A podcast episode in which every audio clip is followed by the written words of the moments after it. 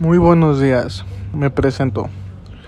Mi nombre es Maximiliano Tapia Ramos, actualmente alumno de la Universidad Univer Millennium que se ubica en Ixtapaluca. Me encuentro cursando la licenciatura de Administración de Empresas.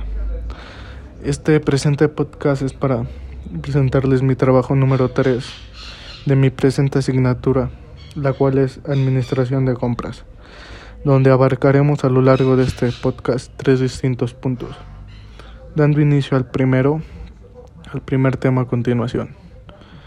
¿Para qué sirven los manuales de procedimientos en una empresa? Bueno, primero que nada debemos tener claro y comprender el concepto de, de qué es un manual de procedimientos.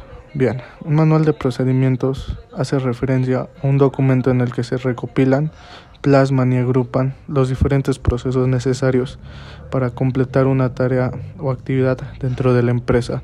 Van dirigidos a los miembros de la empresa y buscan lograr una correcta comunicación y una línea única de acción entre todos los involucrados de la empresa para contar con un correcto funcionamiento entre todas las áreas dentro de la empresa. Bien, los manuales de procedimientos son una herramienta vital, vital para nuestra organización. ¿Por qué?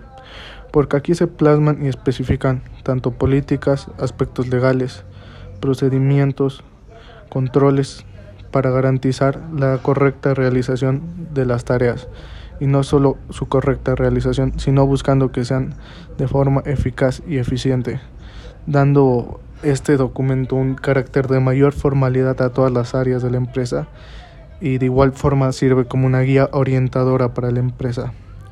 Bien, estos manuales son vitales para revisar muchas veces, cuestionarnos, supervisar inclusive la forma en cómo hacemos el trabajo, ya sea uno mismo o los demás trabajadores de la empresa, y busca reducir a una mínima parte los riesgos de equivocación dentro de las áreas de la empresa, ya que esto podría afectar la continuidad de una actividad, un proceso o inclusive en casos más graves de la empresa.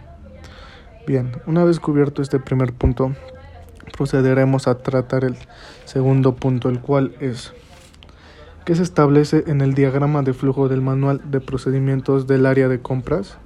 Bien, primero que nada debemos de conocer que estos diagramas son una herramienta visual donde se plasma el proceso de compra, desde su inicio hasta su fin. Estos diagramas buscan facilitar la comprensión y el entendimiento de este proceso, ya que muchas veces el proceso escrito es demasiado tedioso. Bien, cabe resaltar que es imprescindible conocer la simbología con la que se manejan estos manuales, ya que si la desconocemos descomprenderemos totalmente el entendimiento de estos manuales. Bien, se establecen los siguientes puntos en estos manuales de compras. Bien, el primer punto es que se establece el surgimiento de una necesidad de compra. ¿Qué se tiene que comprar? ¿Por qué? Se establece una requisición de compra y se revisa si el material solicitado es el correcto que se va a comprar. Se realizan cotizaciones correspondientes, cotizando muchas veces con diferentes proveedores y decidiéndonos al final por el mejor precio o postor. Se realiza posteriormente el orden de compra una vez verificada la cantidad, plazos de, de entrega y los tiempos necesarios, así como la fijación de precios. Y esto es todo lo que abarca o que se contienen estos diagramas de flujo. Bien, estos son algunos de los puntos que se abordan en estos diagramas y concluyo este punto recalcando que los diagramas de flujo son importantes. ¿Por qué? Porque facilitan la manera de presentar visualmente el flujo de procedimientos de nuestra empresa, facilitando la comprensión.